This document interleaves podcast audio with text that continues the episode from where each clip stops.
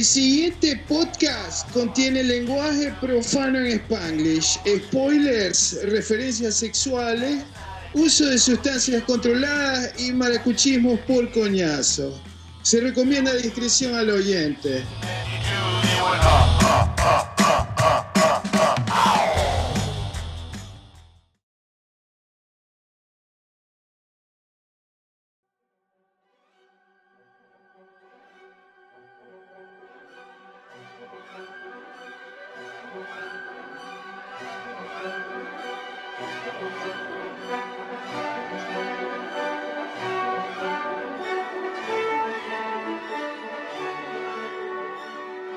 Recuerdo habernos conocido desde el colegio y como que desde la primera vez que entré a tu casa, enamorarme del hecho de poder ver una pared entera, ¿no? Tapizada con películas, y no solo con películas, sino con películas que yo particularmente siempre me identifiqué o quería volver a ver o no había visto. Y yo creo que de ahí, hace como 25 años hasta ahorita, no hemos parado de jugar el mismo juego. No, no, no hemos parado, ¿verdad? Y no sé, yo creo que desde el principio entendimos que habíamos encontrado en el otro como un sitio completamente seguro como para hablar de cine sin que nada más importara, o sea, sin que no importara el tiempo, tal, que no, estamos aburriendo al otro con el tema, no, o sea, hablar sin parar de cine. O la típica, estar hasta las 3 de la madrugada viendo tres películas seguidas un miércoles. Exacto. Just because, ¿no? Entonces, entonces un poco de ese rollo como que, bueno, yo ahorita estando en México y tú estando en Maracaibo, en Maracaibo, Venezuela, yo creo que un poquito de la madurez del rollo de intentar compartir, ¿no? Todo lo que nosotros hemos, eh, eh, hemos conectado o seguimos haciendo y como ver si de verdad hay una atención general, si de verdad no somos nosotros dos, sino que podemos conseguir otras personas tan interesadas como nosotros o que están locas por corregirnos y escribirnos y decir, verga, qué mamarrachada es esta que estáis diciendo, loco. Entonces, porque todo es válido, si nos están escuchando, por favor, eh, intentamos ser lo más informados posible, pero seguro se nos va a ir un pelón de aquí o de por allá. Y la idea es como colaborar un poco y celebrar, pues, cinema, brother. Celebrar las películas. Claro, es que, es que, imagínate, ¿no? Ha sido para nosotros como, como un hilo conductor así eh, en nuestra amistad. Y es un hilo conductor de ya 25 años, ¿no? Y eh, el cine es demasiado potente. Es una experiencia compartida demasiado, demasiado recha y, y trasciende, o sea, el, el, living room o la sala de cine, ¿no? O sea, es algo sobre, o sea, cuando una vez, una vez que conectas con, con el tema, es algo sobre lo que siempre te gusta hablar, te gusta escuchar, te gusta compartir opiniones, este, te gusta pelear al respecto, qué sé yo. Exacto, ¿no? Eres súper defensivo también a la vez y súper protector es, es, como el fútbol, ¿no? Es como una pasión. Em, yo creo que nuestro caso también fue como una extensión de nuestro amor a la literatura también. Y mm, separadas por dos lados, ¿no? Yo creo que comentamos muchas veces tanto libros como películas, pero las películas y la época donde estamos viviendo ahorita del streaming te permite una inmediatez que es diferente al libro, no necesariamente mejor o peor, pero, pero es tener, ¿no? tener una pintura y tener una escultura. Y arte es arte.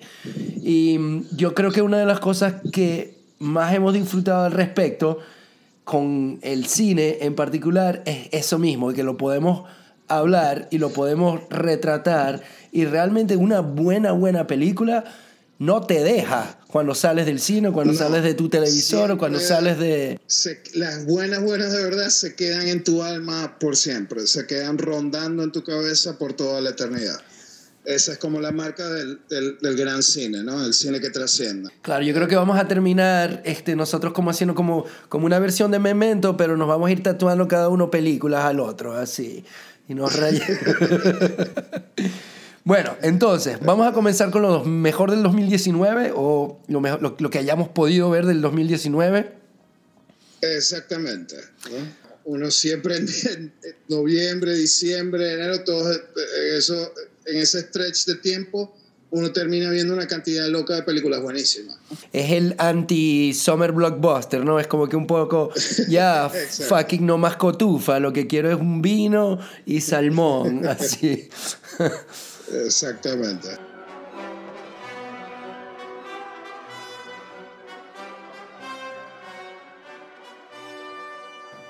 Este, ah, te cuento que acabo de terminar de ver Once Upon a Time in Hollywood. En la comodidad de tu hogar. Exactamente, exactamente, donde la pusieron en pay-per-view, ¿no? Este, y vergación. Qué lástima que no la pude ver en el cine.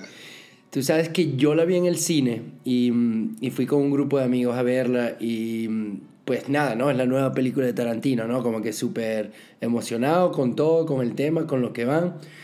Y en el cine se me hizo un pelo lenta y no tanto lenta, sino que sentí como que, vergación, o sea, ya ahorita te podéis dar el lujo de hacer lo que te dé la gana. I can do this because I can, ¿me entendéis? O sea, ¿quién me va a decir que no? Y si esta escena quiero que dure 19 minutos, dura 19 minutos y ya. Sí, sí, puedo entender eso de que a veces puede parecer quizá un, un poquito un ejercicio masturbatorio, ¿no? Exactamente, ¿no? Esa es la forma. Sí, pero a mí me resultó como encantador como ese elemento. O sea, me, me, asombró que hay básicamente grandes chunks de la película que son plotless. Sí, ¿no? Exactamente.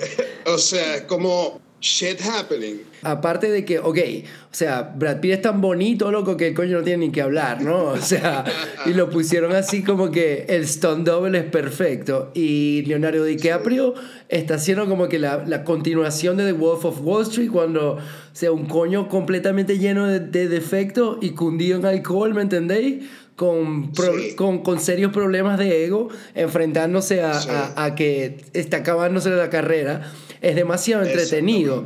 Pero lo que me tenía a mí toda la película siguiéndola es cómo Tarantino te muestra a esta, you know, esta hermosa mariposa, este, you know, el, pájaro de la libertad, que es Sharon Tate, bellísima, ¿no? Que cada vez que aparece en la pantalla se te olvida completamente todo. Y yo viéndola, sabía cada que, o sea, no puede ser que me, este tipo me va a matar, o sea, que yo ven, vengo aquí a ver a esta coña morir y morir embarazada apuñalada más de 23 veces. O sea, como que el, el, morbo, el morbo de que ya sabes que ese accidente viene, viene, viene y cada vez se hacía más pesado.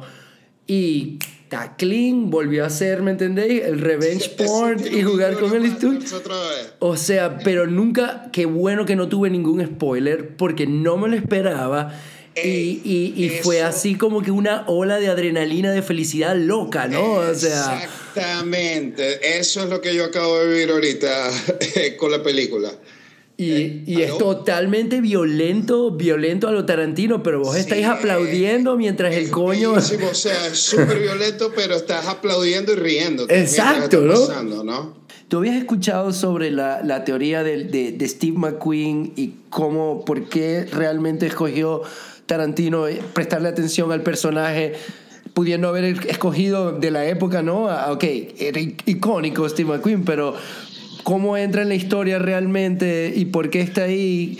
Uno de los orígenes, o quizá el probable origen de, de la idea del guion de, de, Once Upon a Time in Hollywood es como ese beat así de, de, lore, así de, sobre esa noche, ¿no? Y sobre los asesinatos en, en la casa Tate, ¿no? Y ese detalle de que Steve McQueen estaba invitado esa noche a ir a la casa de Sharon Tate. ¿okay? Y estoy seguro que Tarantino. Sí, sí, nunca había escuchado, no, no, había escuchado, de hecho, y leí el libro Helter Skelter, y he visto documentales, y, y estoy bastante informado como lo de, del, del asunto de la masacre de, de, Manson Family, pero nunca había escuchado eso, ¿no? Como que la... Donde... Sí, sí, o sea, eh, Steve McQueen eh, era como bastante cercano a ellos. De hecho, en el entierro de, de Jay Sebring, este, Steve McQueen es el que lee como la eulogía, ¿no? Pero ya va. Este, Entonces Steve McQueen es así más o menos como que el tío un pelo creepy que los cuida todos, pero se quiere echar a la sobrina y verga. Pero bueno, este, él estaba invitado esa noche ¿no? a la casa de Sharon Tate, pero Steve McQueen no fue porque tenía una cita con, con una tipa X con la que estaba saliendo, ¿no? Entonces, estoy seguro, o sea, de que, de que uno de los probables orígenes de, de este guion es la idea de que, hey, si Steve McQueen hubiera estado en esa casa, eso no pasa. O sea, al menos hubiera jodido a dos. Ok, ok. Eh, no, hubiera pasado, no hubiera pasado la historia tal cual como la conocemos, ¿no? Ok, entonces como que de la premisa de que si Steve McQueen hubiera estado, crece la idea, lo que estás diciendo tú, de que, loco, o sea, Claro, ¿no? Yo, I'm not gonna go easy and quietly into the night. O sea, se los traigo conmigo. De bolas. Pero. Steve McQueen, o sea, hubiera, o sea, al menos hubiera tratado de joder a Tex Watson. No, pero entonces. Al menos. Yo me imagino que Tarantino dijo, ok, me gusta, esta es la vena pero necesito como que un flame, un, un lanzallamas y necesito un perro. necesito llevarlo un poco más lejos. Exacto. Pero sí, o sea, es, como un what if, ¿no? ¿Qué tal y si hubiera pasado de otra forma, no? Pero tiene una, este tiene una lectura directa, directa exactamente con el revenge porn que, que mencionamos, o sea, de, y, y tomarlo por ese lado o sea, antes de ver la película yo la había visto descrita a menudo como un Hollywood fairy tale, ¿no? Y realmente cuando ves ese final eh, bellísimo, así, de que está el, personaje de Leonardo DiCaprio, ¿no? Este Dalton, eh, en el frente de la casa y se acerca Jay Sebring a, a la reja y le pregunta qué fue lo que pasó y comienza a hablar Sharon Tate este, por el micrófono y después Leonardo DiCaprio sube y la conoce. Bueno, eh, eh, y es totalmente la, la, ascensión del personaje, ¿no? O sea, se le abren las puertas del cielo, ¿no? O sea, la, la, conexión posiblemente, la conexión posiblemente a revivir su carrera, inclusive, ¿no? O sea, es toda una teoría buenísima, un final así realmente con cuento de hadas. Sí, e, ese final es, es hermoso, en verdad, es hermoso. Y bueno, ojo con Tarantino en, en, los Oscars, ¿no? O sea, la academia tiene como una historia de premiar este tipo de, de, cosas, ¿no? Entonces, este podría ser quizá como, como el Departed de Quentin Tarantino, ¿no? Capaz aquí es que le dan el Oscar a mejor dirección, quién sabe. A mí la segunda vez que me la segunda vez que vi la película, ya ya sabiendo de, de exacto del gimmick de lo que va a pasar y todo, me encantó como la segunda vez que vi Inglorious Bastard, como la segunda vez que vi este, prácticamente todas las películas de Tarantino, que me di cuenta que, que no, que yo me tenía que poner más o menos al nivel de lo que me estaba, la trama me estaban dando, y que a la final yo creo que esto es lo más cercano que Tarantino nos ha dado así a una comedia, ¿me entendéis? O sea, esto es una comedia by Quentin Tarantino. todo el tiempo, o sea, tiene muchos, muchos momentos de risa, ¿no? Este, y verga, también se siente como una carta de amor a, a, a Sharon Tate, o sea, y bueno, como toda una idea de Hollywood. Y, eh, esa era. y realizada una vez más, ¿me entiendes? Robert Richardson siempre trabajando ahí, o sea, es impecable.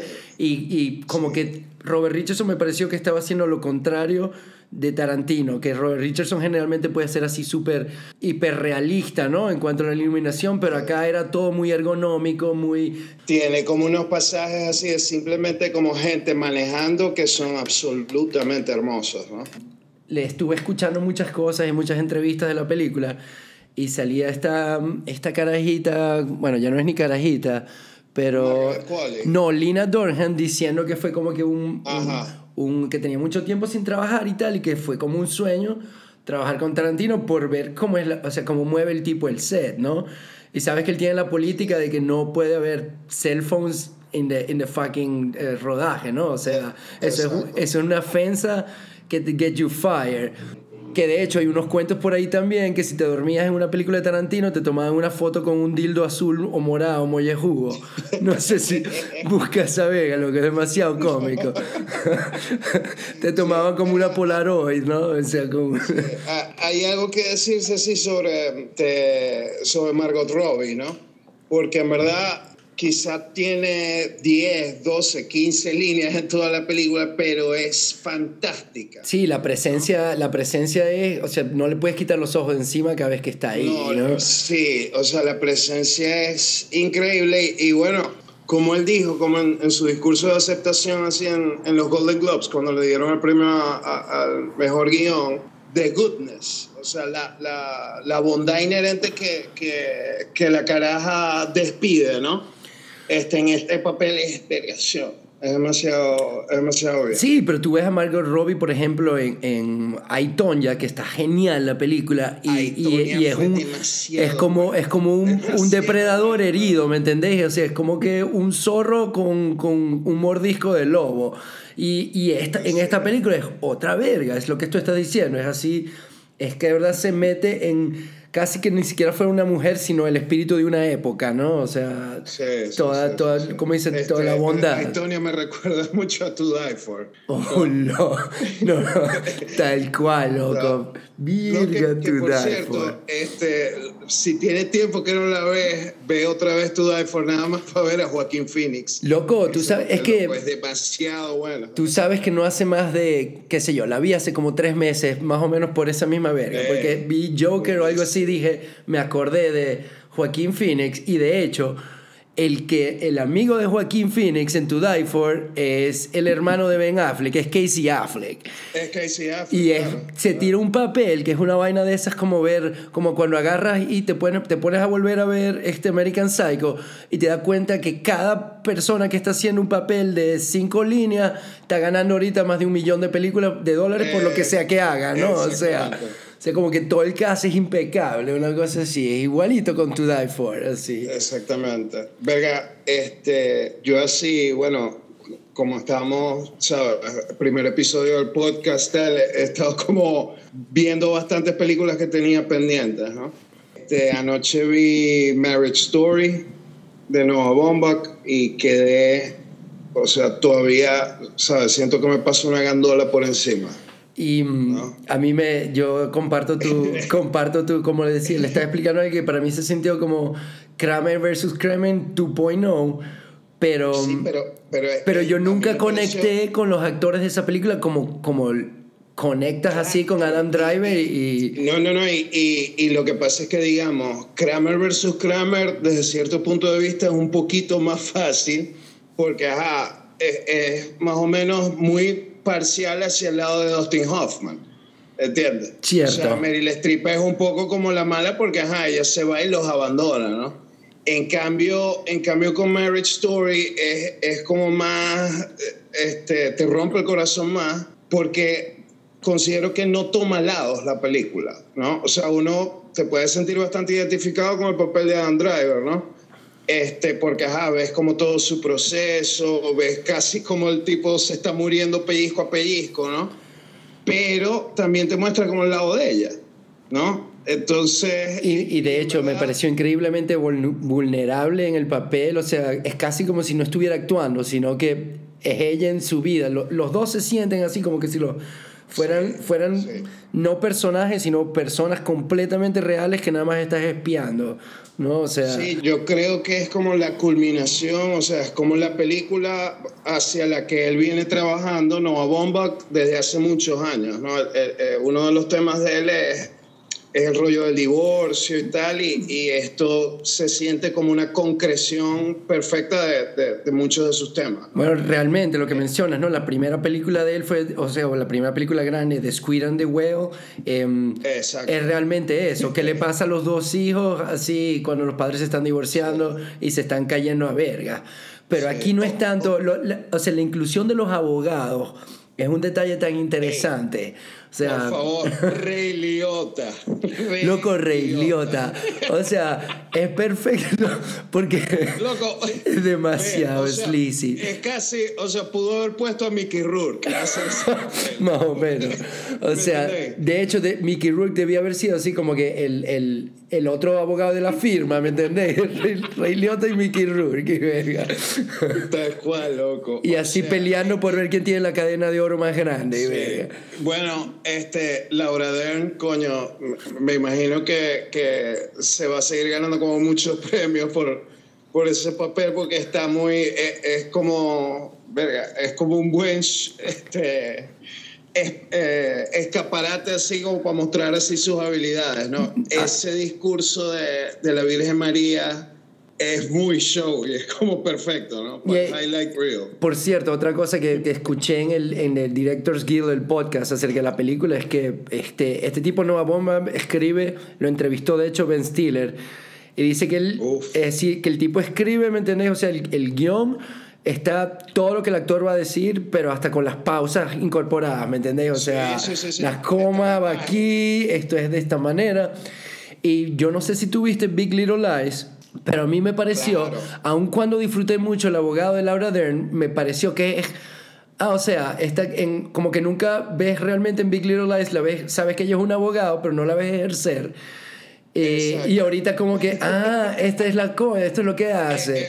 Exactamente. Podría ser ella. Es el mismo, prácticamente el mismo papel, exacto, ¿no? Pero, sí, pero tengo que decir que lo que, más, lo que más me gustó de la película es que ya yo sabía por dónde iba, este, tanto así, ¿no? Que dije, me tardé un tiempo en verla porque como que me tenía que preparar psicológicamente para ok, aquí voy en el Kiss Ride para, en el nombre de cinema y, y, ver esta historia. Y el desgraciado hijo de puta ese comienza la película compartiéndote la opción idealista de cómo se ven cada uno de ellos en sus mejores momentos. Y tú como audiencia sabes que hijo de puta, me estás dando esto para destrozarlo, ¿me entendéis? O sea, me estás regalando estos dos minutos, es como irreversible al revés, ¿no? Que el final es así como... o sea... La verga. tal cual, ¿no? Y, y, para golpe de efecto usa como esa carta de ella, ¿no? O sea, sobre todas las cosas que ella ama sobre, sobre Charlie Sí, es cierto. En el, momento, en el momento más brutal, o sea, que es cuando ajá, le encuentra al, hijo leyendo, ¿entiendes? Y, ella está como, como en la puerta, y, o sea, que esa escena es demasiado, es demasiado, demasiado. No, de devastadora. Está increíble. Y, y bueno. Me gustó mucho, otro detalle, me gustó mucho también Alan Alda, aunque estuvo poco, o sea, sus escenas, su voz, su persona, ¿no?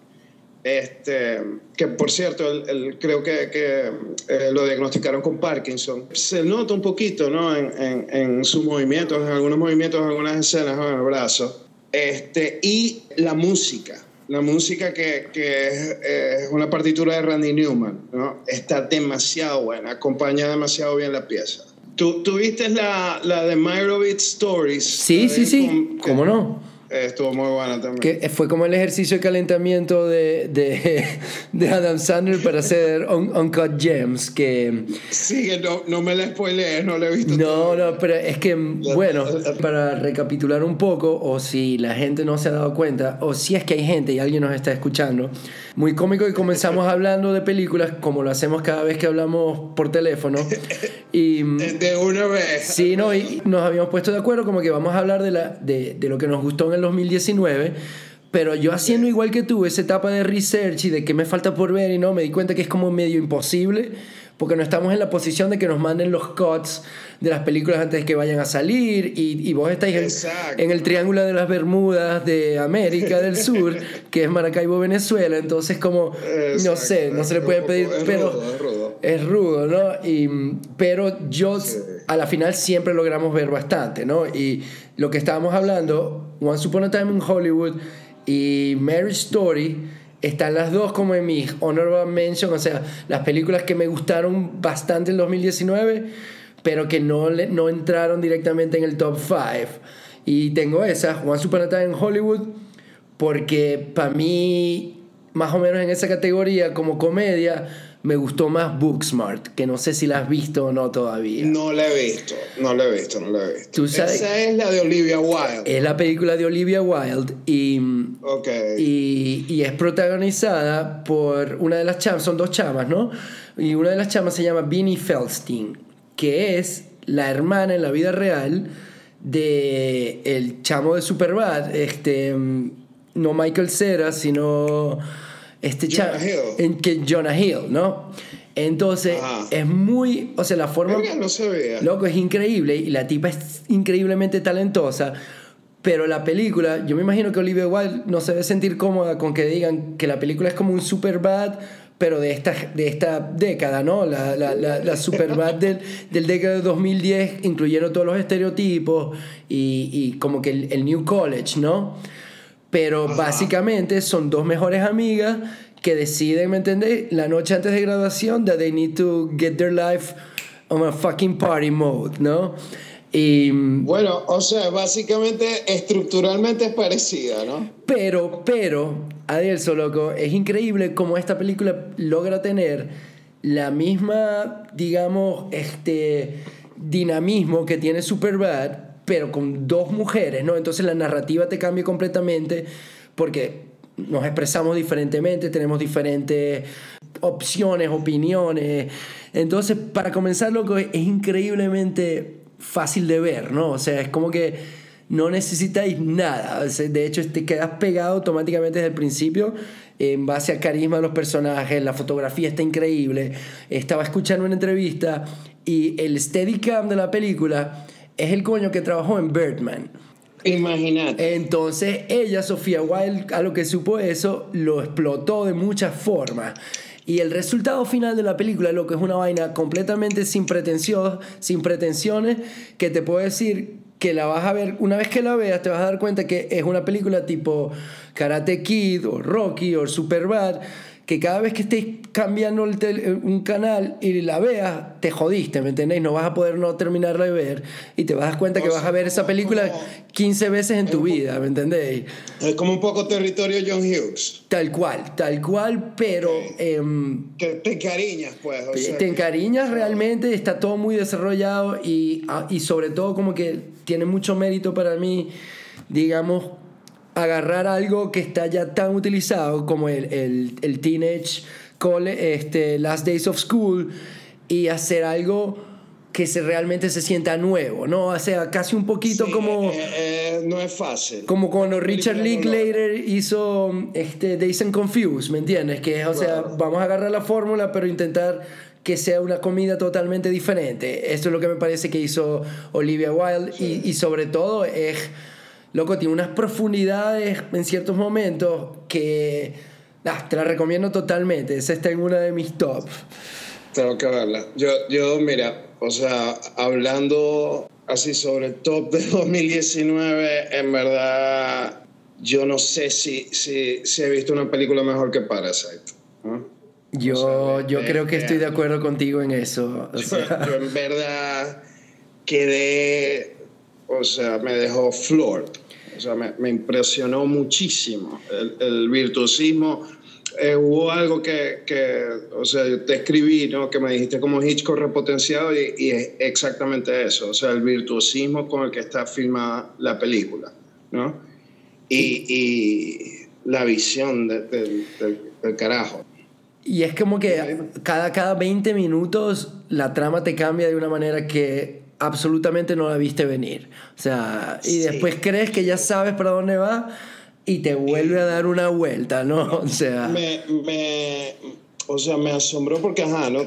obviamente comienza como una especie, ajá, es una sátira social dentro de todo, tal, eh, tiene momentos como de comedia negra, después pasa thriller, después pasa casi horror, pero termina en una nota tan melancólica tan, tan, tan melancólica, este, ¿sabes? Esa idea de, de él como atrapado en la casa y, y, eso, el sueño del hijo, ¿no? De, ok, voy a comprar la casa y vamos a llegar y voy a hacer todo el dinero y, voy a llegar como más tal y tú simplemente vas a poder salir.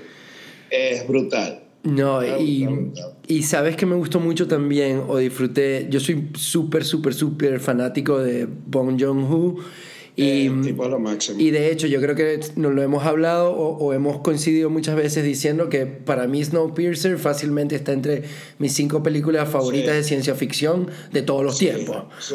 Bueno, para mí, eh, bueno, no, Snowpiercer incluye como la mejor escena que ha filmado Chris Evans en su vida, ¿no? Que es el monólogo ese de, de ¿sabes qué es lo que odio acerca de mí mismo? Que sé cómo sabe la carne de bebé. Exactamente, loco, eh, eh, normal. O sea, hay, hay... la locura conceptual que es esa película, ¿no? Tilda Swinton, este, la escena de la pelea con los tipos enmascarados, la parte del pescado. Loco, exacto, la parte del pescado.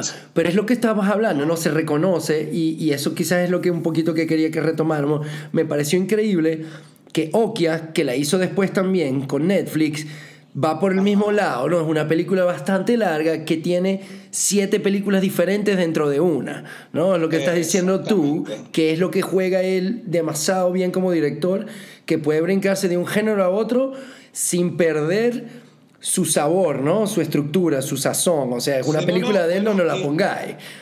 Incluso desde, desde, desde, el principio, o sea, desde Memories of Murder, ¿no? Este, que es una película, verga, esa película será que 2000, antes del 2005, por ahí más o menos, que es sobre, o sea, los primeros casos de asesinatos en serie en Corea del Sur y en verdad es como una especie de, de policial, ¿ok? Pero el tipo balancea como 40 pelotas distintas al aire, o sea, tiene muchos elementos metidos, o sea, en verdad reinventa, ¿no? Igual con The este, Host. The Host es también como que una sátira social con, con thriller, con película de terror. Con, con... una película de monstruos tipo familiar Steven Spielberg, más o menos. Tal cual. realmente de verdad fue... Y una de las cosas que disfruté más de la película es que sentí que en sus últimas dos anteriores había manejado increíbles cantidades de presupuesto, increíbles cantidades de complejidad, y esta nuevamente se fue, yo no lo vi, a mí, obviamente se nota que está muy estilizada y muy cuidada todo, ¿no? Desde la imagen hasta la cámara, pero es mucho más minimalista y está centrada en estos personajes que no puedes dejar de ver, ¿no? O sea... No, no, no, y, y, como él usa, digamos, todas las herramientas así de, de la caja, ¿no? O sea, por ejemplo, esas cosas, o sea, sutiles que están ahí todo el tiempo, eh, em, como líneas en, en, el encuadre dividiendo a los personajes que son de distintas clases, ¿no? Es sutil así, pero, pero está, ¿entiendes? Y, y desde el eh, comienzo... Yo, cuando, cuando ellos se van de la casa, que cae el aguacero, este, que es como el descenso, ¿no? Ellos es el trayecto de ellos desde la casa hasta, hasta la casa original de ellos es bajando y bajando y bajando y bajando escaleras y son calles hacia abajo, tal, hasta que llegan a su casa inundada. Correcto, brother, correcto. Sí, hay una simbología bastante fuerte ahí, ¿no? Sí, sí. No, y está como metida por todos lados. Y este, eh, algo que él, que él hace bastante, lo del primer shot versus el último shot, ¿no? Este que lo hace también, bueno, desde el principio, Memories of Murder, que es su segunda película, eh, es, así, o sea, el primer shot de la película es, es, como el último shot, ¿no? Y acá lo utiliza con un efecto devastador, ¿no? Recuerda que el, la primera toma es como esa imagen de la ventana, este, con las medias sucias así como guindando, secándose, ¿no? Y es de día, ¿no? Y la última es como esa, la ventana pero de noche en invierno. Claro, este, claro. En ese momento con el monólogo del chamo, ¿no? Que el hasta luego ese que en verdad es súper, te rompe el corazón. Te rompe el corazón porque, bueno, y, y, como director o como storyteller, ¿no? Como contador de historia, eh, una cosa que me encantó de la película es que todos los personajes, independientemente de la clase social que pertenezcan, son una mierda. O sea, estos coños son unos, son unos ladrones, ¿me entendéis? Aprovechadores. Este, eh, la, familia rica para lo que trabajan son unos mierda también, todos, ¿no? O sea, me, son... Encanta es, me, encanta ese beat, o sea, de la pareja cuando ellos están como escondidos en la mesa de la sala. Y entonces están dos, el señor y la señora Park y comienzan como el jugueteo sexual y él, eh, o sea, le comienza a decir, como sabes, dime cosas que hace la gente pobre, ¿no? Exacto, ¿no? Que, no y, La pataleta sucia esa puesta, ajá, vas a comprar drogas, tal. Exacto, ¿no? Eso me dio mucha risa. Pero no, no, y, y, acuérdate también que te juega mucho con la imagen. Cuando yo lo estaba viendo, yo dije, vergación, la única persona realmente noble en toda esta película es la señora de servicio y estos coños la votaron, ¿me entendés? Y después te das cuenta que no, que la coña también es una mierda, ¿no? O sea, ah, o sea ah, todas las clases sociales, todos los... O sea, hay una clase todos contra todos, ¿no? Sí, no, pero, pero que es, ese es otro detalle, ¿no? Que digamos, en un mundo perfecto, y bueno, obviamente yo creo que Parasite la van a nominar a Mejor Película Extranjera en los Oscars y la van a nominar a Mejor Película, ¿no? Guión quizás... Este, X, ¿no? Pero en un mundo perfecto, esas cuatro mujeres tendrían que estar nominadas las cuatro mejores actrices secundarias. Eh, totalmente de acuerdo contigo. Las cuatro son increíbles, en especial la ama de llaves en el doble papel ese, porque es un doble papel. ¿No? es asombroso, ¿no? es fantástico. pero es que no, tiene, tantos bits geniales. Por ejemplo, este, lo, de, lo de tener a alguien renco, eh, de reenco con el teléfono, o sea, como quieto le doy a enviar, ¿no? Este, toda esa escena, loco, o sea, la, la, comedia física de toda esa escena, ¿me entendés? Es increíble. o sea, no, de verdad, y aparte, simplemente se, se, disfruta, simplemente se deja ver, o sea, simplemente te da una sorpresa, eh, está perfecta en, en todos los aspectos.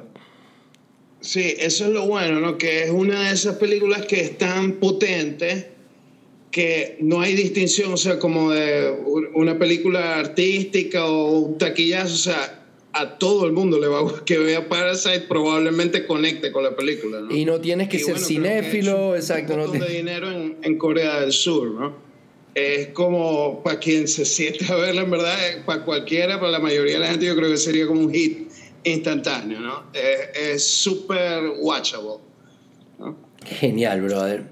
Oye, eh, lo único para mí que puede estar más o menos a la, a la, altura de Parasite, pero sin embargo no agarró nada en los Golden Globes, fue The Irishman. Que también, o sea, también tuve que verla dos veces para poder realmente como que asimilar eh. todo lo que está ahí en escena y todo lo que tardó, qué sé yo, casi 20, casi 40 años en poner en escena, ¿no?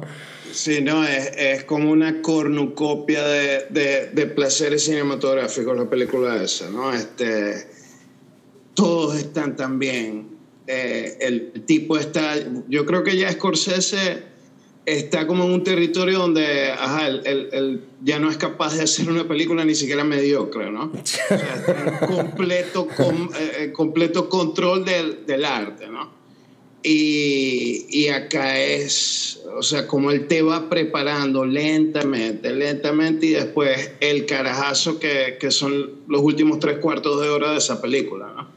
Y, y, y bueno, el, el, el, tono melancólico. O sea, yo en, en, mi mente cuando la vi, o sea, pensé en Unforgiven de, de Clint Eastwood, ¿no? Completamente, eh. ¿no? O sea, es que desde el principio ya sabes que realmente y cuando te van dando la información de todos los personajes que van saliendo, ¿no? Como que este tipo terminó la clase, este tipo le, le explotaron el carro, o sea, ya sabes que todos los personajes tienen, ¿me entendés? O sea, tienen escrito el final, ¿no? O sea, enjoy your days, pero sin embargo, qué difícil es no repetirte con Casino, no repetirte con Goodfellas, y sin embargo tener, seguir, seguir aportando con el tema de, de o sea, el, el, estas relaciones humanas entre monstruos, ¿no? Entre personas que nada más toman decisiones basadas en intereses financieros y, eh, y, personales, ¿no? O sea... Eh, es muy fuerte porque, por, por ejemplo, o, o sea, todas esas escenas de, de, donde se forja el lazo entre, entre Jimmy Hoffa y Frank Sheeran, ¿no? entre Al Pacino y De Niro, son increíbles de ver, ¿no? Este, y le van cada vez como sumando al costo, ¿no? De lo que viene al final. Claro, porque es que te está... Se le hace inevitable, ¿no? Y, y es... Porque normalmente la gente cuando habla de la película lo primero que dicen es no, Al Pacino, Joe Pesci y tal, pero hey, Robert, De, Niro, Robert De Niro, brother. o sea, ahorita casualmente, ¿no? Como utilizar la. Si utilizamos la analogía de, de Marriage Story, em, el personaje de Robert De Niro conoce a Joe Pesci, el personaje, ¿me entendéis? La figura paternal, un rollo que tiene muchísimo y lo sabe explotar muy bien este, Scorsese, ¿no? En Goodfellas, en Guns of New York. Y más o menos que cuando entra Jimmy Hoffa, es como el, el, matrimonio perfecto, ¿no? El personaje de Robert De Niro tiene a las dos figuras, pero poco a poco, mientras se va desarrollando, él sabe que te van a llevar a escoger, ¿no? Y él sabe que no quiere escoger, y poco a poco es como que intentando por todo lo posible de que no sea el desenlace inevitable que él sabe que tiene que ocurrir, ¿no? Y, no, y, el dolor que hay en eso es pegación. no, y, me parece increíble o sea, como los detallitos en su actuación, por ejemplo, no sé si te fijaste, cuando él, cuando él toca temas donde moralmente en verdad, o sea, no sabe si lo que hizo está bien o está mal, él, él comienza como a tartamudear. No sé si te fijaste. No, no, no, no, no. no. Eh, eh, eh, eso está como muy presente y es a lo largo de toda la película, o sea, tiene como esa, ¿no? Y bueno, ¿sabes? Robert De Niro tiene como su mueca habitual, ¿no? Este, mucha gente, digamos, la imita y tal, pero en esta película es, o sea, encaja demasiado perfecto con el papel. No, eh, este, y, y, coño, Joe Pesci. Joe Pesci, Dios mío. O sea, yo creo que el personaje de Joe Pesci en esta película es todavía aún más atemorizante que en cualquier otro papel que haya hecho, ¿no? Eh, pero es, muy fuerte porque al principio eh, sientes como, como mucha empatía por él, ¿no? Eh, todos esos gestos así con, con la hija de Sheeran, o sea, donde... Que lo vive bateando. sí, ¿no? Y él, él, quiere agradarle a la niña, pero la niña sabe que el tipo no. ¿Entiendes? Este, y es como un poquito, o sea, heartbreaking todo eso, ¿no? bueno, eh, cuando, cuando, los ves en la cárcel, ¿no? Que este, en el principio, o sea, ya que él no puede ni siquiera comerse el, pan, pues no tiene dientes, y en vez de vino están tomando jugo de uva, ¿no? Entonces, o sea, que, que tan bajo llegamos a caer, pero a la vez, ¿no? no We're still the boys.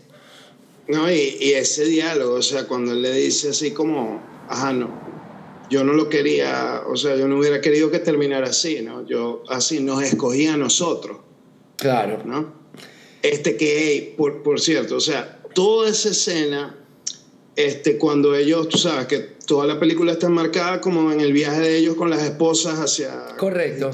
Correcto. Este, esa escena eh, cuando ellos están en el hotel y están en la cocina del hotel y, está yo Pesci cocinando tal, donde él le dice, o sea que, este, mañana vamos a ir a la, a la tarde, vamos a ir a tal. Y Robert De Niro le dice, no, yo tengo que ir temprano porque, o sea, porque él me está esperando, Jimmy me está esperando. Y entonces él le da a entender que no, que es que lo van a matar y tal, ¿no? Que está, pasa esa noche Robert De Niro como mirando el teléfono, pensando si avisarle o no avisarle a Hoffa, ¿no? Todos esos detalles están ahí en las miradas increíbles. La escena siguiente, que es cuando ellos desayunan, es increíble. O sea, que le dice, mira, te voy a llevar al aeropuerto y, o sea, te estoy metiendo en esto, o sea, porque yo sé que si no te meto, tú lo vas a tratar de parar. Tal cual, loco. Esa escena es increíble, increíble. Este, y, y Robert De Niro ahí está muy bien porque su reacción es, es digamos, muy comedia porque, ajá, o sea, es un tipo como trancado, que no, no expresa bien sus sentimientos, pero en la cara ves como la, el huracán que lleva por dentro, ¿no? Y a, la vez... A la, a la, vez el personaje de Joe Pesci realmente siempre quiso, ¿no? A Frank, ¿no? Es una cosa de que él al final lo está protegiendo, o sea, ¿sabes? No tienes, otro, no tienes otra opción que seguir conmigo. Ya escogiste, eh, ya escogiste tu equipo, bro. Ya tú tienes un anillo. Tú juegas para nosotros, o sea. Exacto. Que por cierto, Harvey Keitel Loco, se parece más o menos al, al lobo ese de las caricaturas. Exactamente, ¿no? Es muy parecido a Lucky. Hey, otro, otro standout ahí en esa película es, Steven Graham, ¿no? Que es como, digamos, veterano así de, algunas películas de Guy Ritchie y tal, pero el papelito del de Tony Pro es demasiado bueno. El, ¿En Entourage no estaba tan bien? Vega, no, no recuerdo. No, creo que no sé, este, lo, estoy. Ah, no, Tony Pro, claro, perdón, me estoy confundiendo de actor. Es que el tipo, el tipo es increíble. Esas dos peleas con Al Pacino son, o sea, para la cápsula de tiempo. Demasiado buena. No, no, no. y la película, te digo, la vi la primera vez y me tumbó. Y me tumbó porque me dio. Me, es, diferente, es melancólica y se toma su tiempo. Pero la segunda vez, o sea, es detalle tras detalle tras detalle y me imagino que la tercera y la cuarta es una película que siempre vas a seguir todavía descubriéndole que es simplemente eso, que es perfecta, pues que está puesta, se tomó el tiempo que se tomó porque está toda hilada de una manera increíble. Y es muy loco que todavía estemos en, un, en, en, un punto de, digamos, de, de, la empresa cinematográfica donde todavía personas como Scorsese tengan que estar pidiendo, buscando, pidiendo, explicando sus proyectos para tener financiamiento, ¿no? O sea... Sí, es que eh, o sea, eh, me gusta mucho, mucho, mucho el, el, artículo que escribió él para, creo que fue el New York Times, ¿no? Explicando así como toda la polémica esa por su comentario sobre las películas de Marvel y eso, ¿no? Él, él escribió un artículo que todo amante del cine debería leer, ¿no? Este, y en verdad eh, es un poco preocupante, ¿no? Este, porque sientes que, que el cine está, las, está perdiendo como espacio, ¿no? Entonces es, es, ya bastante más difícil, o sea, como ver esas películas, ese tipo de películas en la pantalla grande. ¿no? Eh, normalmente cuando vas al cine, que casi siempre es multiplex, ya, ya el, digamos, el cine solitario, o sea, ya, ya desapareció, está prácticamente desaparecido, ¿no? cuando vas al multiplex, en verdad eh, son esos productos tipo franquicia, ¿no? Y, lo que dice Scorsese en ese artículo es muy cierto que, ajá, eh, eh, obviamente hay, hay arte en cada uno de esos proyectos, ¿no? O sea, hay un ejército de gente que son artistas y todos están trabajando en algo, pero es un producto hecho en comité es un producto que, que, está testeado, es un producto que, que, está visto por audiencias previamente y está corregido y está vuelto a corregir. Es safe, ¿no? Es, está, es seguro. Es, un exacto, es, un, producto completamente seguro, ¿no? Estudiado, analizado, tal. ¿no? Entonces, o sea, se pierde espacio como para la voz del, del, del autor, digamos, independiente, ¿no? Este, ya, o sea, obviamente siempre va, va, a haber espacio, pero esos grandes presupuestos, digamos, es como más difícil que se dé. O sea, por ejemplo, en este panorama actual, yo creo que filmar un apocalipsis ahora sería imposible. Exacto, ¿no? Bueno, prácticamente fue imposible filmarlo cuando se hizo en los 70, pero ahorita es inconcebible, ¿no? sí. sí, ¿no? Pero bueno, afortunadamente existen espacios como, como, como Netflix, ¿no? Por ejemplo, eh, eh, una cosa que, que, me encantó de la lista así de las 10 películas de la década de Cahiers su Cinema, ¿no? Pusieron de número uno Twin Peaks The Return. ¿no? Buena. De, de David Lynch en Netflix, ¿no? Que ajá, no es una película, pero en verdad es, es es, una, es como una película de, de, David Lynch de 20 horas. Es como, o sea, si hubieran agarrado a David Lynch y toma. O sea, aquí tienes, no sé, 30 millones de dólares, haz absolutamente lo que quieras. Porque es la única forma en que, lo iba a hacer. O sea... Lo que te dé la gana, no importa. Aquí tienes este dineral, dale, 20 capítulos. Eh, y es en verdad eh, es una de las cosas más impresionantes que he visto en los últimos años. y, eso también es, hay suficiente cuerda ahí para otro episodio y hablemos un poquito de todo el rollo de, de los haters de los streaming service y lo del cinema puro.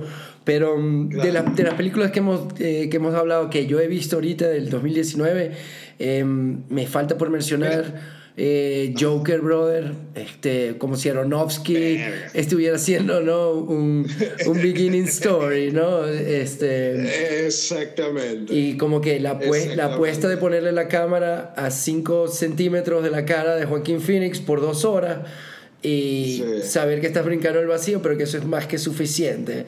No, y, eh, es muy adecuado que hayamos pasado como a hablar un poco de The Irishman, a hablar de, de Joker, ¿no? Mm, correcto. sí, sí, porque en verdad, o sea, Joker está íntimamente, o sea, conceptualmente tiene que ver demasiado con Taxi Driver y con The King of Comedy, ¿no? Y de, y de hecho no es nada gratuito que esté de vuelta de Niro haciendo el papel del entrevistador, eh, ¿no? Exactamente. Bueno, este, Scorsese era productor ahí, ¿no? Yo creo, brother. Ahorita, si no, nosotros, si nos estamos equivocando, no se preocupen, que hacemos un spoiler, un, un revision history y publicamos todo lo que nos hayamos equivocado, pero ahí lo buscamos.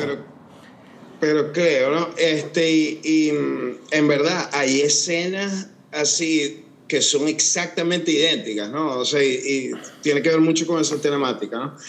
Y bueno, es, en verdad es, increíble. A mí, me, me, sorprendió demasiado. Yo, o sea, ¿quién sabía, quién se le iba a ocurrir que Todd Phillips iba a ser capaz de, de sacar semejante película? Bueno, este, yo, yo, yo, yo voy siempre del punto donde realmente lo aprecies o no este, si es muy sabido, muy conocido que hacer comedias es quizá tres veces más difícil que hacer cualquier drama, eh, ¿no? O sea, estructuralmente cuando estás concibiendo, cuando pones música de fondo, en una comedia tienes que tener un ritmo, tienes que tener una aceptación, tienes que no te puedes dar el lujo como de que de no involucrar a la audiencia, ¿no? Pero y Todd, Todd Phillips siempre ha sido excelente, o sea, desde old school yo estaba enamorado de de, de, su vena, ¿no? O sea, de, Exacto. Y, pero cuando empezó a trabajar en drama, por ejemplo, la última película esta que se hizo, la de War Dogs, no es mala, pero no es buena tampoco, ¿no? O sea...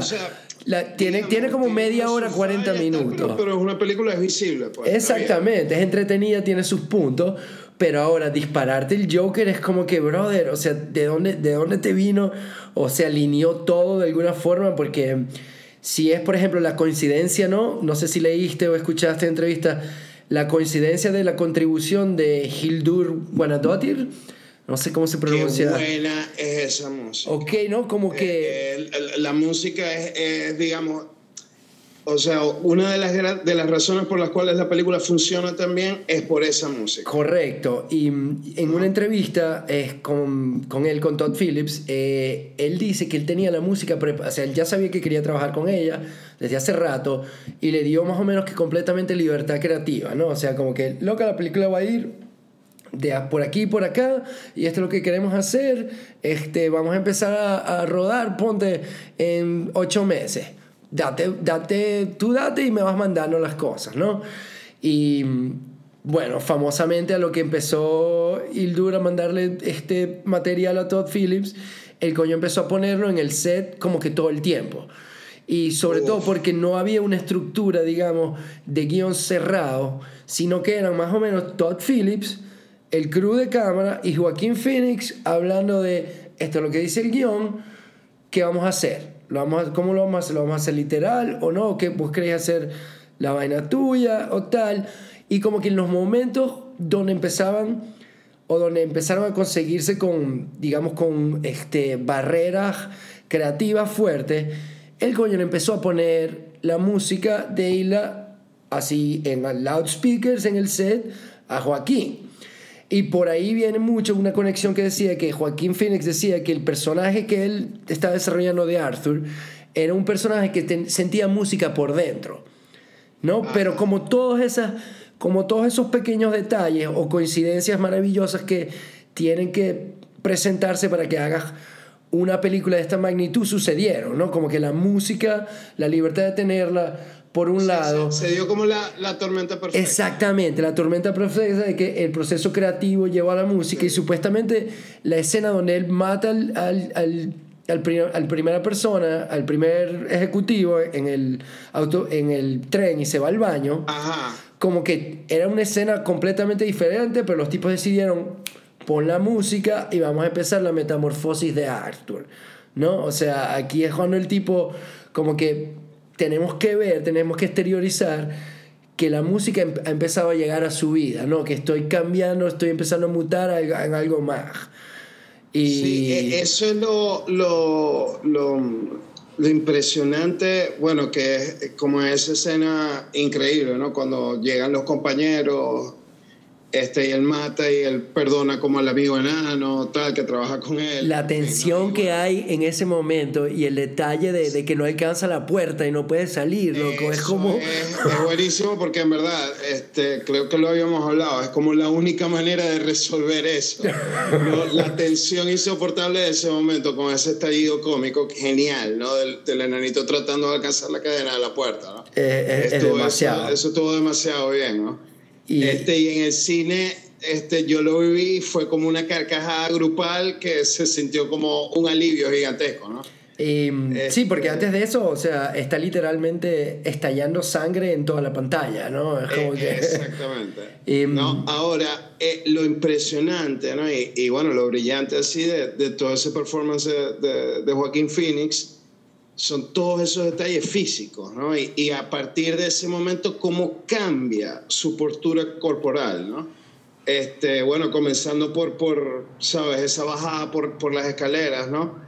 este, con la canción de Gary Glitter, ¿no? Y, y, cuando él llega al show, este, es completamente distinto. Él tiene ya como una seguridad encima, ¿no? Sí. o sea, em, ya... Yo creo que... Ese discurso en el talk show, así antes de matar a De Niro, es genial, genial, ¿no? Y, esa confianza que tiene, ¿no? O sea... Exacto, ese personaje que se inventa, ¿no? En ese momento, o sea, es ya, o sea, como aquí estoy. Ahora, y si eh, bien, en mi, en mi opinión, si bien yo creo que debe haber dos personas en todo el puto planeta que pueden decir que Joaquín Phoenix no es un buen actor o no disfrutan de, de su trabajo, que yo creo que eso es ya otra cosa. Em, obviamente para mí está excelente una vez más pero Todd Phillips y la concepción de este guion, ¿no? La idea de que a mitad de película te des cuenta de que el narrador que tenemos para la historia no es confiable un 100%, ¿no? Que, que la, la decisión de, de jugar un poco con la audiencia y decir, yo no te tengo que mostrar ni la esencia del, del Joker, ni de dónde viene Batman, ni que esto es gótica, sino te estoy Simplemente te estoy haciendo partícipe del, del viaje de esta persona y el final, la ambigüedad real, donde realmente no importa si es o no es, o qué percepción estás viendo, lo que estás viendo es el viaje de este personaje, ¿no? Como que su ascenso a través de la demencia, ¿no? Se pudo, se pudo... Yo me acuerdo que cuando vi la película en el cine, no sé, como que busqué un artículo de este, interpretaciones del final de Joker y eran como 30 críticos diferentes de Estados Unidos y cada uno tenía una interpretación diferente, ¿no? Y entonces la brillantez de que, de que hay lugar para todo. ¿No? O sea, claro, que, que es, tan Looney Tunes todo, ¿no? O sea, como eh, el rastro de sangre, como el corriendo hacia un lado, los enfermeros hasta atrás, ¿sabes? Pero, pero están las opciones de que se pudo haber muerto cuando chocó en el, en el carro, ¿no? Y, es el, eh, y, y, el, el, manicomio es el cielo, ¿no? Y en el cielo todavía está matando gente, o que nunca pasó nada y está todavía en un manicomio, ¿me entendés? O sea... Sí, le, le puedes dar cualquier lectura, cualquier lectura, o sea, entra ahí, pues. Pero sin embargo, no es lo importante. Y, y, es muy divino que te quiten eso, la concepción de que lo que vas a venir a ver aquí es la exploración de este personaje y su decencia, su descenso o su ascensión a, a, la confianza o a la locura. O, está, eh, está muy bien creado. O sea, yo creo que nadie se esperaba eso. Y, y sobre todo, eh, me sorprendió mucho que le fuera tan bien monetariamente porque no me pareció una película fácil. O sea, es como. No,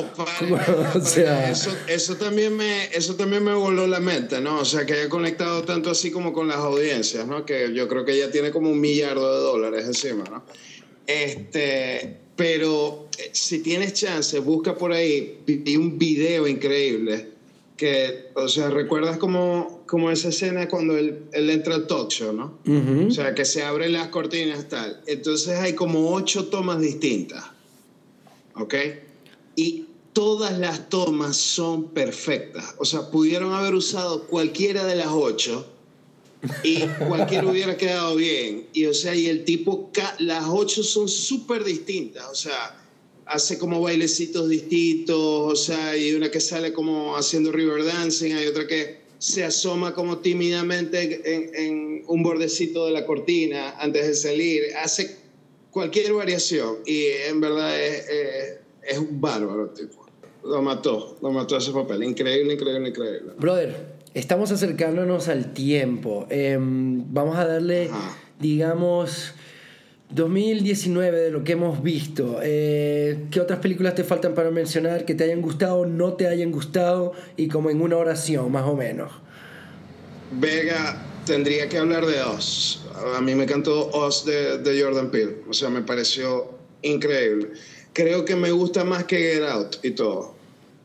Particularmente yo soy al revés, la disfruté mucho, pero voy más por el, el, el Get Out, pero sí le, sí le vi el...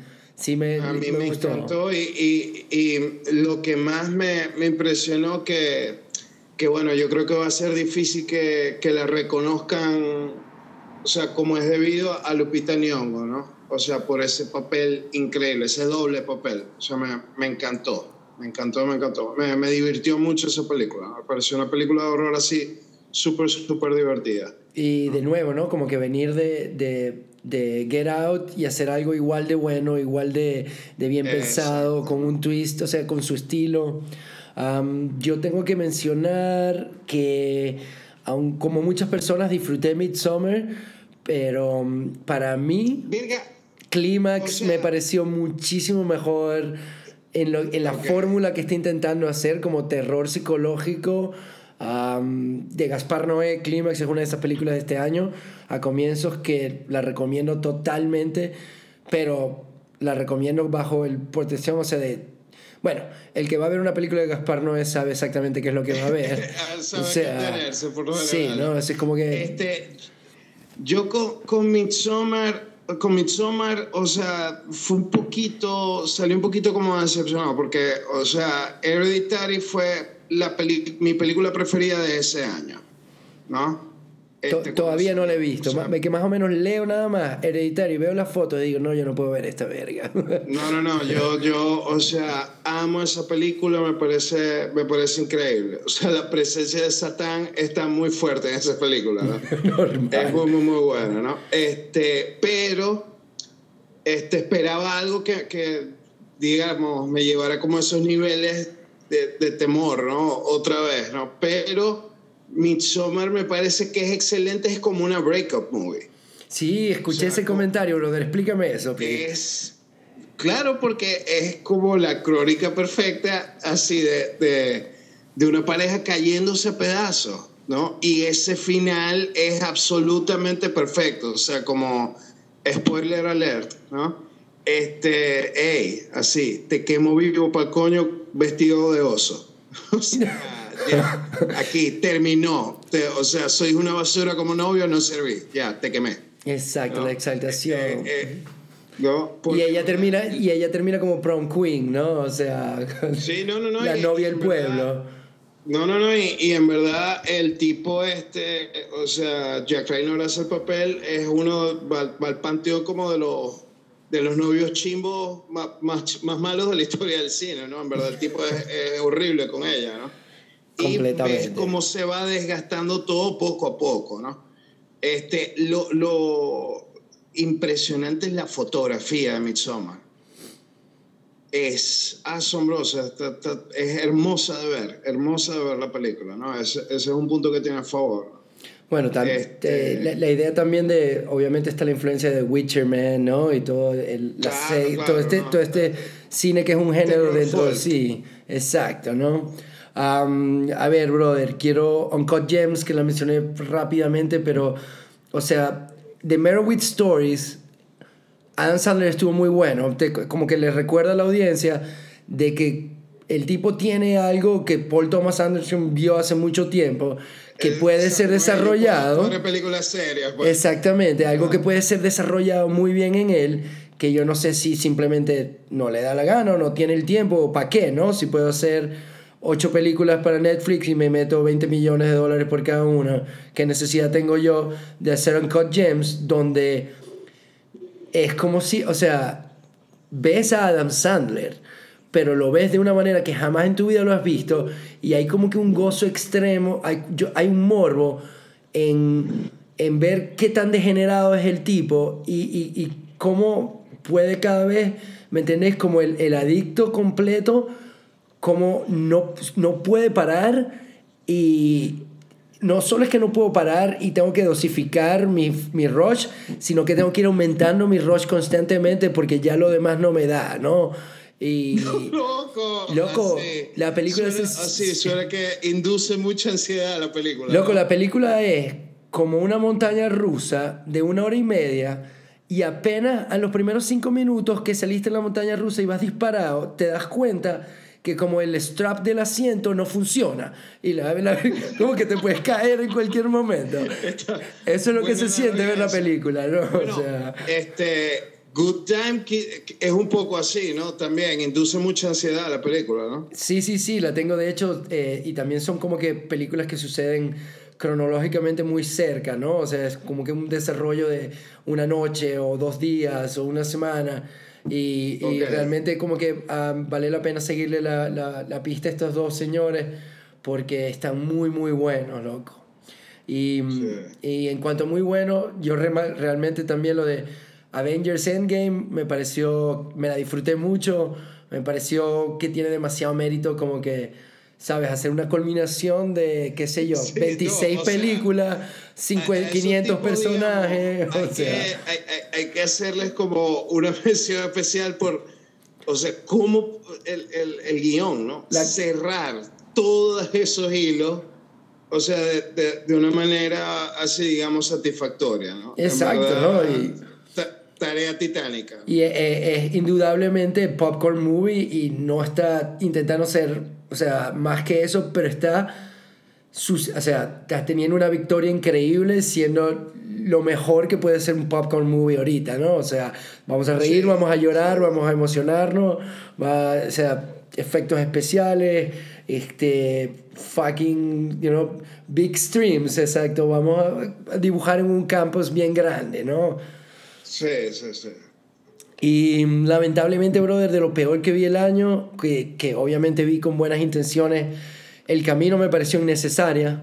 No es una mala película. no, la vi. no, es una mala película, pero es como que, como si te intentas buscar cuál es el capítulo que crees que es el capítulo que menos te gusta de Breaking Bad, como, como toda serie, y como que no lo consigues, ¿no? Y después viene, y después viene y empiezas a hacer We Better Call, eh, We Better Call Saul y te da rechera, o a mí me dio rechera porque, verga, ¿por qué, qué necesidad? Y a la verga es igual de arrecha, sino más arrecha que, que Breaking Bad. Y entonces esta, esta otra me pareció así como que, que definitivamente no estaba en esos dos términos y me confundió un poco, un poco el desarrollo del personaje de Jesse, ¿no? O sea, como que no sé, no sé, no, no me cuadró. De la misma forma que no me cuadró con Glass de... verga, loco. Glass fue horrible. Fue horrible, loco, fue horrible. Glass fue horrible, horrible. O sea, me arruinaron Unbreakable. Y, y no, y que Unbreakable... Exacto, ¿no? Te la, arruinaron, la arruinaron completamente. y... o, sea, es tan mala que caga un poco Unbreakable.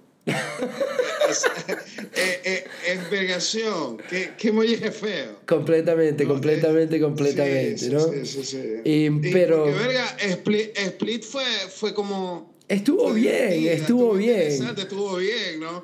Pero verga, esto estuvo, no me gustó para nada. y como que todo el mundo, ¿me entendés? Las audiencias y los estudios, cuando salió Split, diciendo como que, verga, nos equivocamos con Shamalaya, ¿no? O sea, el, el tipo tuvo una racha de mala suerte, pero, pero sí, pero, lo podemos rescatar. Lo podemos rescatar y no, fue al revés, ¿no? O sea, no, tuvo, no tuvo un bajón, sino que tuvo una película buena en, en, en, dos décadas y ya, ya, otra vez volvió a, a, lo suyo y realmente... Fue una pequeña burbuja en lo que es en verdad un Más o menos. Perdón, Shamalaya, te quería mucho, güey. Exacto, ¿no? Pero no, lo, lo, peor, lo peorcito que vi fue Hellboy. nada funciona. No la he visto. Nada funciona. A verla, en verdad. Nada funciona. Y sabes que volví a releer, porque yo soy muy, muy fanático de los cómics de Minguela, toda la historia, que es uno de los arcos, la historia en que está basada la película es uno de los arcos, sino el arco más conocido de las aventuras de Hellboy, ¿no? Y son como unos nueve, nueve libros, o son tres tomos diferentes. Y, y sabes que Guillermo del Toro es un virtuoso y creó un, un, un Hellboy que a mí me parece hermosísimo y, y super PG, pero con mucha esencia, ¿no? Pero ese no es, el, para mí, el, el Hellboy de Minguela. El Hellboy de Minguela es un poco más es menos pop, ¿no? Y es un poco, no, no, no, no es tan agresivo, eh, digamos, no es tan eh, explosivo o visceral, como esta última, pero es tampoco es tan pop y tan el, coño es más, mucho más torturado que la versión que, de, que, nos da Guillermo el Toro, que es increíblemente entretenida y, no, y, intachable, pero sí estaba esperando como que ver un poco más, o quizás otra adaptación que me recordara un poco más a la esencia del cómic. Y esta verga, loco, es... O sea, es que la intenté ver como tres veces y no podía. O sea, los efectos especiales son tan malos que, que, o sea, que están malos, pero como para el nivel de Nintendo 64 malos. O sea, el maquillaje, o sea, la, la, dirección, y es muy...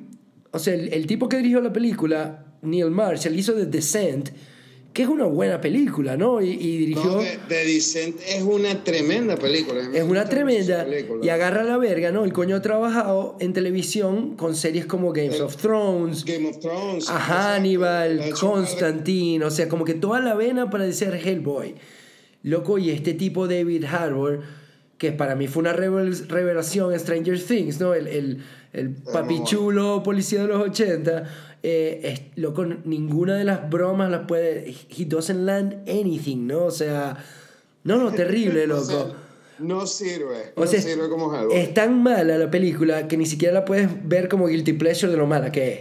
O sea, no, no, te, no te, permite, no, no llega a ese nivel tampoco, ¿no? O sea. Bueno, mi hermano, ¿qué? Este, ¿Qué tenemos para la próxima sesión? Vamos a estar hablando un poco de, de televisión, quizás, del 2019. Bueno, yo creo que, yo creo que televisión y, y, digamos las películas más underrated de la década. Las películas underrated deberíamos por cada episodio que hagamos, aunque sea tocar una película cada uno que pensemos que sea underrated de la década, porque, porque hay mucho de lo que hablar todavía. Aquí si escuchamos a los malos de la película. Exactamente.